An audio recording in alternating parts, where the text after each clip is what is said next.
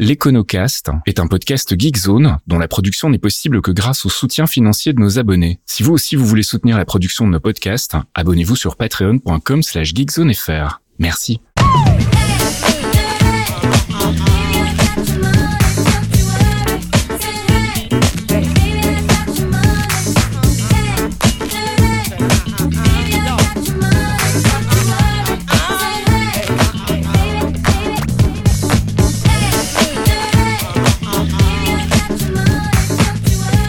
Bonjour Geekzone et bienvenue dans un nouvel épisode de l'Econocast, le 12e si on ne compte pas euh, l'épisode euh, série euh, limitée, je sais pas comment on peut dire ça. Hors série, tout simplement. Hors série, voilà, je ne trouve plus mes mots, ça commence bien.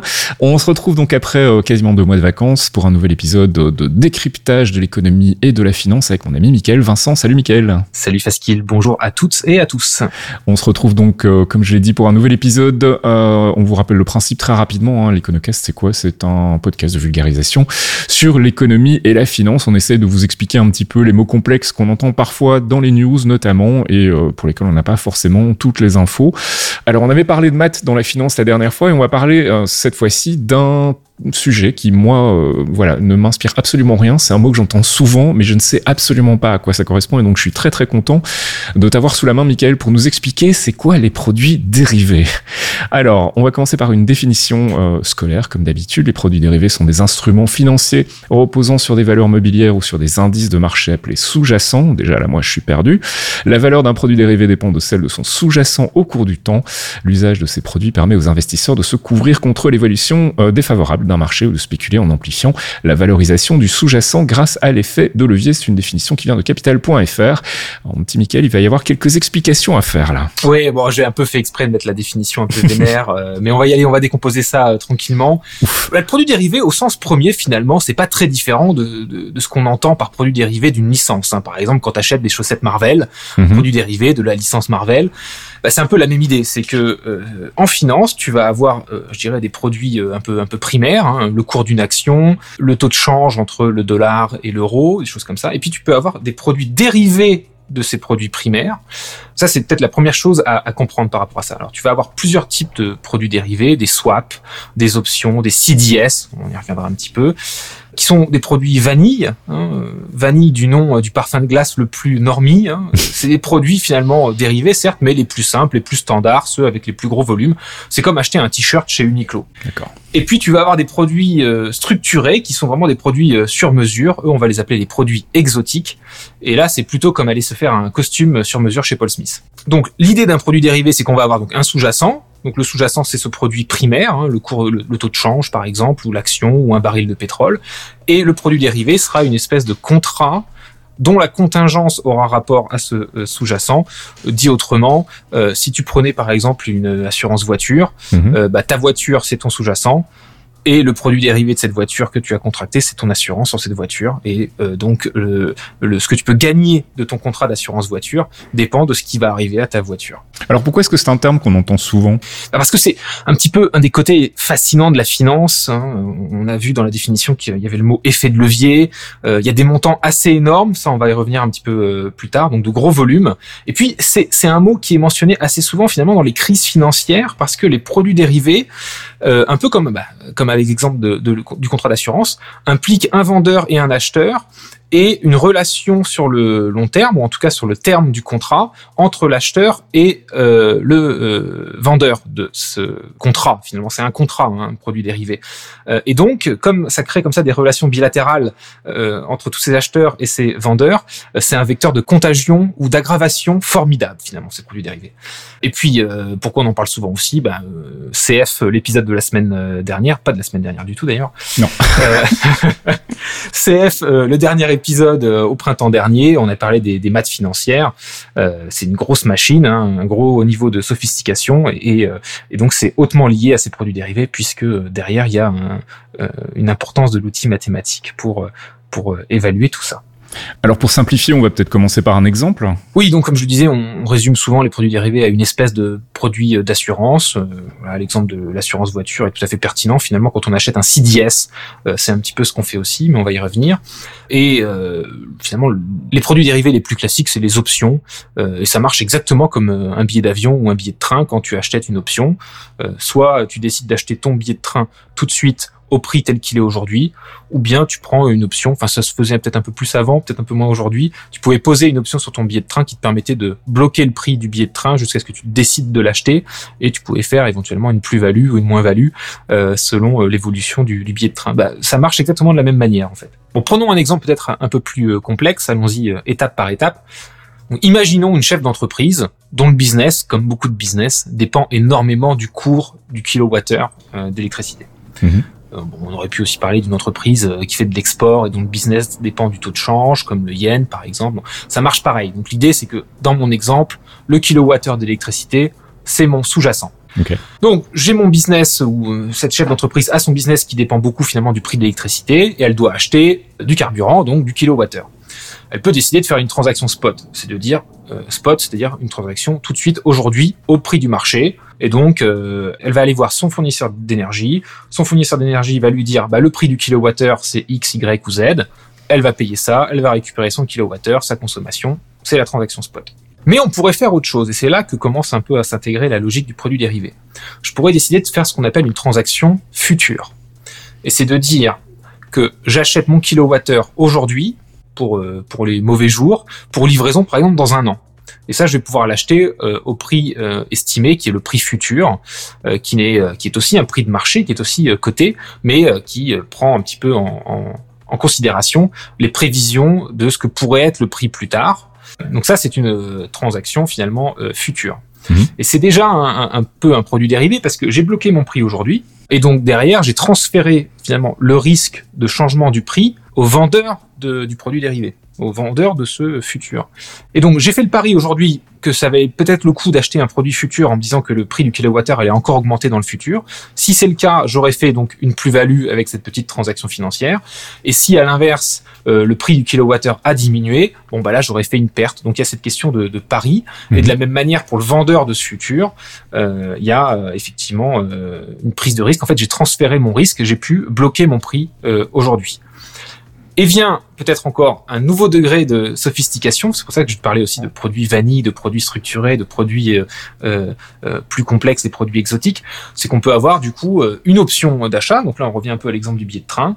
C'est de dire, je ne bloque pas le prix d'achat pour dans un an. Je m'achète une option d'achat qui me fait dire que dans un an, je pourrais acheter mon kilowattheure à prix déterminé aujourd'hui. Mm-hmm. Mais ce n'est pas une obligation, c'est une option. Hein, comme son nom euh, l'indique au sens premier euh, du terme. Et donc, dans un an, une fois arrivé à terme, si sur le marché il est moins cher d'acheter un kilowattheure spot, eh ben j'exerce pas mon option, j'achète mon kilowattheure au spot. Et puis sinon, euh, je vais devoir, sinon j'exerce mon, mon, option qui va me coûter voilà quelques pourcents du prix du, du sous-jacent. Et dans ce cas-là, j'aurais fait j'aurais fait un gain. Alors ça c'est pour l'usage théorique. En pratique, comment ça se passe Voilà, donc l'usage théorique c'est vraiment euh, l'idée d'une assurance sur un produit sous-jacent, euh, le fait de déléguer euh, son risque, son incertitude au vendeur du produit dérivé, en général une grosse banque ou un gros fonds. Donc l'usage théorique c'est de l'assurance. Dans la pratique aussi un peu, mais pas que. Bah, C'est-à-dire que je me rends compte déjà qu'au niveau théorique, on sent qu'il y a des potentiels abus. Euh, donc effectivement, je me doute qu'en pratique, ça doit aussi, euh, ça doit aussi être bien exploité. Oui, et c'est là euh, que un autre mot de ta définition va intervenir, c'est l'effet de levier. Est-ce mhm. que tu avais déjà entendu ce terme euh? Alors j'ai déjà entendu le terme, mais en revanche, j'ai une vague idée de ce que ça veut dire, en tout cas au niveau de la finance. Voilà, si j'avais bien fait mon boulot, j'aurais eu la citation de "Donnez-moi un levier, je pourrais soulever le, le, le monde". c'est un peu la même idée. Effectivement euh, donc, si on se remet dans la situation de, mon chef, euh, de ma chef d'entreprise, euh, ou même de, ma petite personne, imaginons que cette fois-ci que j'ai besoin d'un baril de pétrole. Mhm. J'achète un baril de pétrole aujourd'hui à 100 dollars. parce que je fais le pari que dans 6 mois, il va coûter 120 dollars et que peut-être que je pourrais le revendre dans, un an à 120 dollars. Si j'ai raison, j'aurais gagné 20 dollars. Mhm. J'aurais gagné 20 dollars, mais sur un investissement de 100 dollars. Donc finalement, mon levier, là, il est de 0,2%. Euh, si maintenant, à la place d'acheter ce baril à 100 dollars, j'achète une option d'achat du baril à 100 dollars. Mhm.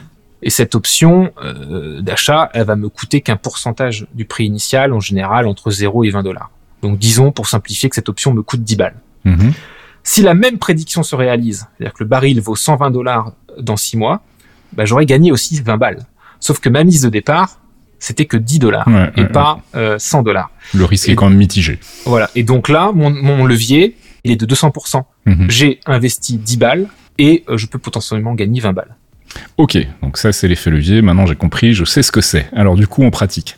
Et donc en pratique, si euh, avec un produit financier finalement assez standard, une option d'achat, euh, je peux avoir un effet de levier euh, qui est euh, 10 fois ou 100 fois supérieur euh, au fait d'acheter euh, le produit primaire, le produit spot, bah, tu t'en doutes, ce genre de petite manip, euh, ça va surtout être utilisé pour la spéculation Bah, et beaucoup moins pour le produit d'assurance. Peut-être que l'exemple le plus connu de cette histoire, c'est évidemment la crise des subprimes. On aura l'occasion d'en reparler. J'y J'imagine. pensais, oui. J'imagine aussi que beaucoup d'entre vous ont vu The Big Short. Si ce n'est pas le cas, euh, arrêtez tout de suite et allez le regarder.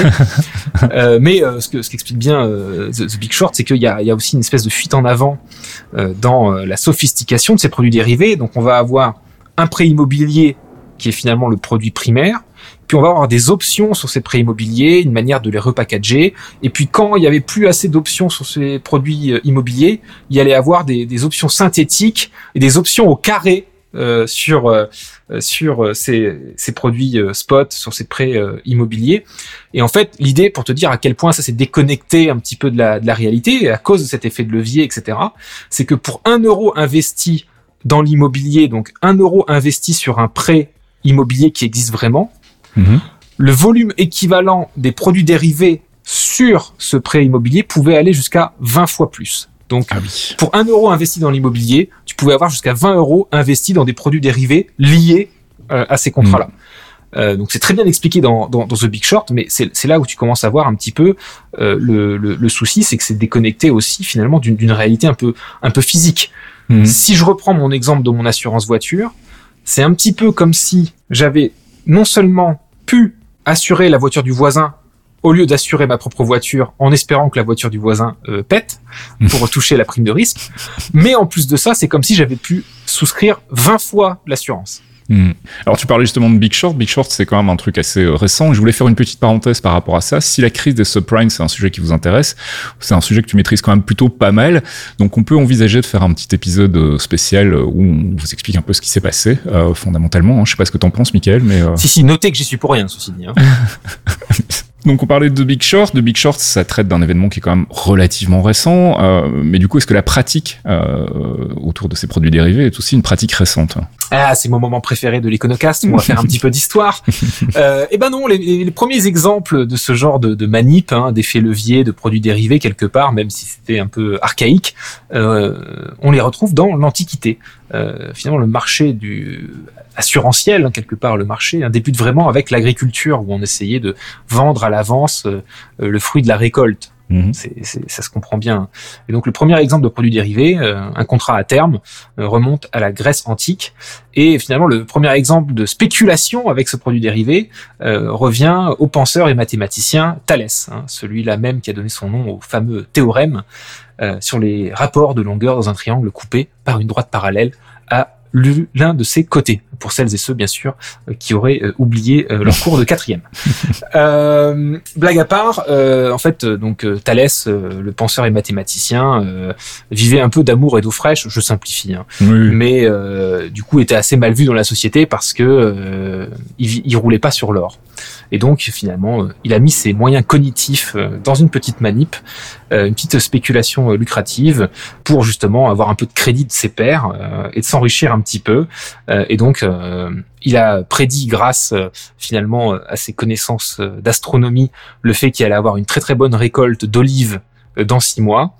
Et il a acheté spot la plupart des pressoirs pour faire de l'huile d'olive un peu hors saison, un moment où les gens se disaient bon bah on peut lui laisser à pas cher. Mhm. Et puis le jour où tout le monde voulait avoir un pressoir euh, grâce à la bonne récolte, euh, Thalès euh, s'est vachement enrichi. Mais on mettra euh, dans, dans les recommandations d'ailleurs euh, la référence si vous voulez aller lire euh, ce petit épisode raconté par Aristote bien sûr sur Thalès. Mais donc du coup, euh, même si ça date pas d'hier, à l'époque, ça n'avait quand même pas grand-chose à voir avec un système d'assurance, ou alors j'ai loupé un truc.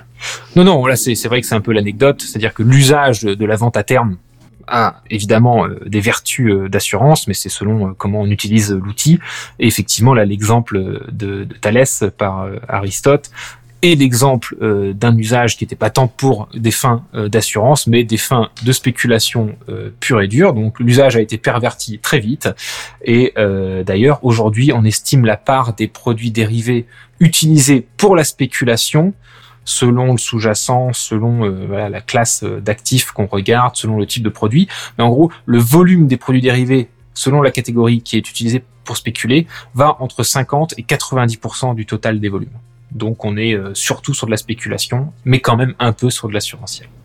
Bon, mais du coup, c'est pas si sophistiqué que ça finalement. Alors non, c'est vrai, la base, elle est assez simple. Hein. Un contrat à terme, euh, une option d'achat, ça existe finalement euh, depuis que le monde est monde. Mais le boom de l'usage de ces produits, finalement, arrive d'une part avec la fin des accords de Bretton Woods. Pourquoi en particulier? Parce que les, ça, on pourra d'ailleurs aussi en faire un épisode là-dessus si ça vous intéresse. C'est que la fin des accords de Bretton Woods prévoit en particulier la mise en place d'un régime de taux de change flottant. Ça veut dire quoi? Ça veut dire que lorsque Bretton Woods, jusqu'à euh, jusqu'aux années 70, euh, était en place, mhm. euh, il y avait des taux fixes entre le franc et le dollar, entre la livre sterling et le dollar, et d'ailleurs, ce dollar était convertible en, en or, en étalon or. Euh, la fin des accords de Bretton Woods signifie la fin de tout ça, et donc on part du principe que euh, il y a plus de taux de change fixe entre les grandes monnaies.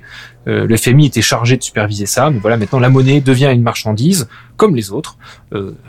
Euh, dans le, grand mouvement finalement de, cette croyance en l'efficience du marché. On considère que la monnaie est une marchandise comme les autres et que finalement cette discipline de marché euh, va permettre un petit peu de récompenser les bons élèves budgétaires et de punir euh, les moins bons élèves. Donc c'était vraiment cette logique-là.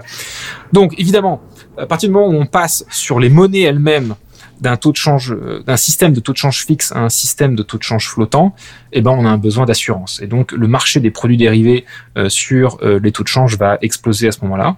Et puis évidemment, comme on l'a mentionné, je crois déjà dans l'épisode précédent, les progrès technologiques et mathématiques ont permis aussi, euh, voilà, aussi bien euh, l'usage de l'informatique que euh, la possibilité de développer comme ça ces formules complexes a pu permettre, voilà, l'explosion finalement de l'usage des produits dérivés. C'est des produits qui existaient déjà depuis longtemps, mais qui ont vraiment pu être popularisés grâce à tout ça.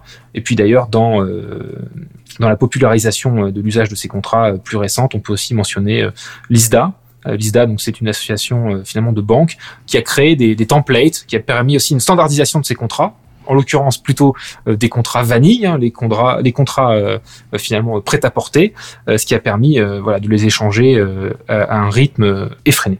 Et pour illustrer ce rythme effréné, je vais vous laisser peut-être avec un chiffre.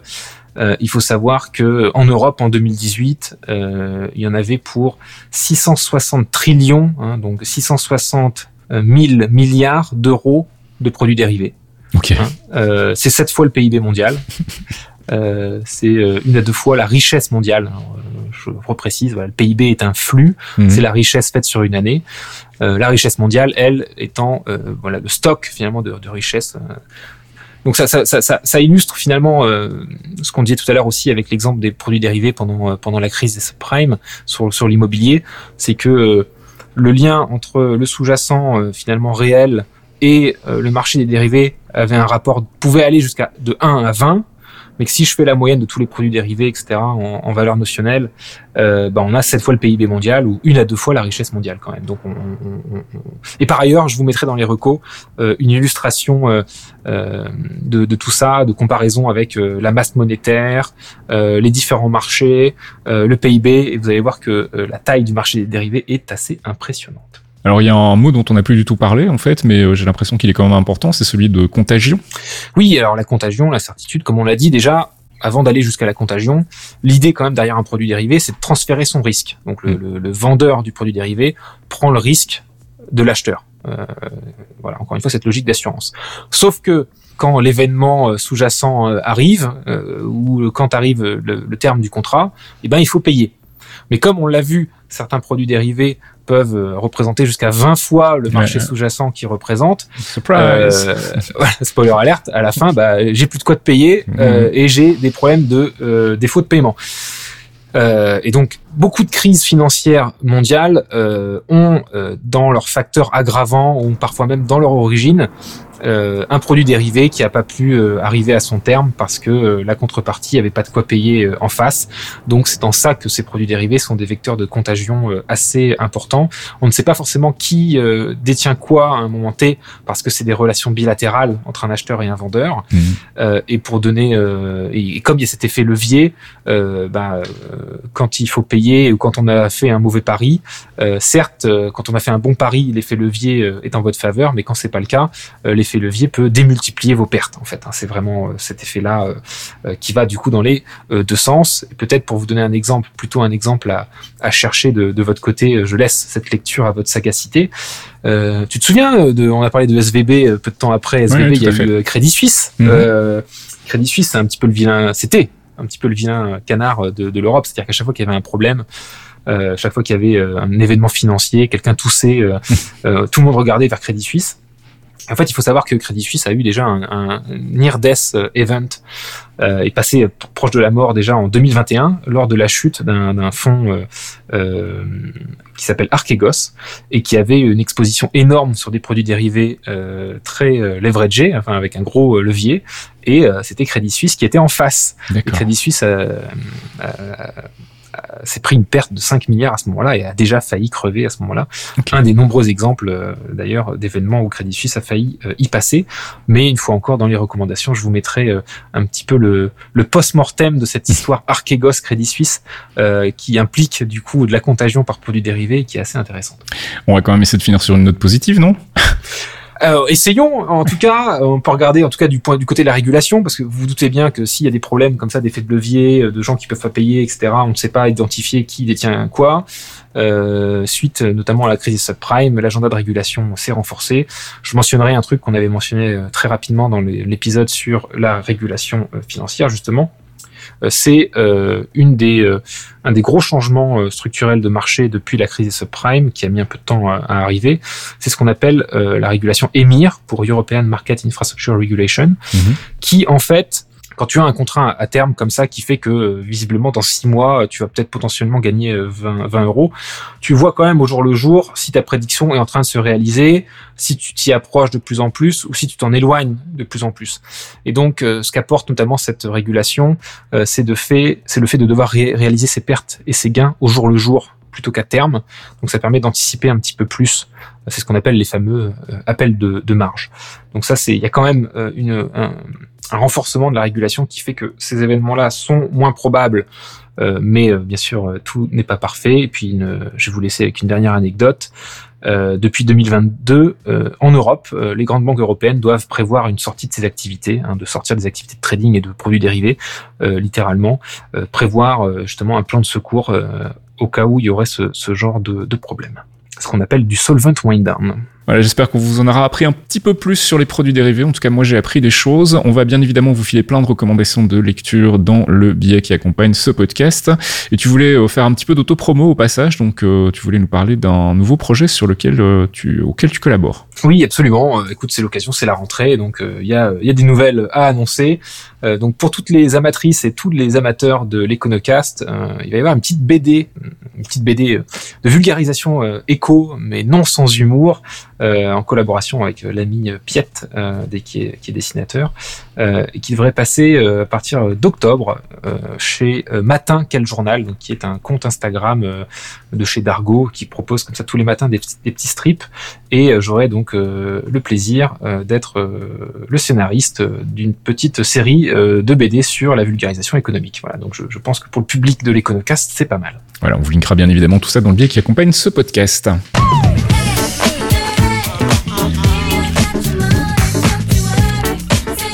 Et c'est la fin de ce douzième épisode de l'Econocast. On espère qu'on aura bien fait le tour du sujet. Si vous avez des questions, n'hésitez pas à passer dans les forums de Geekzone pour venir nous les poser. Et puis si vous avez des recommandations ou des idées de sujets qu'on pourrait traiter, on avait parlé peut-être de faire un hors-série sur la crise des subprimes, on va y réfléchir.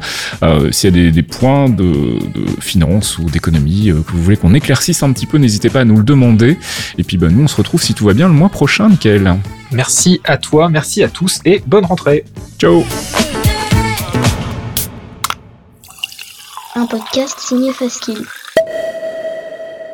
Faskill.com les Clairvoyants, le rendez-vous mensuel de Geekzone présenté par Faskill, Fox Monsieur et Archeon, un podcast d'une heure sur le MCU, le Marvel Cinematic Universe, des news, du théorie crafting rigolo, des focus avisés pour tout vous apprendre sur l'univers Marvel, et bien entendu un peu de musique. Pour découvrir tout ça, rendez-vous sur geekzone.fr. On vous y attend, amis True Believers.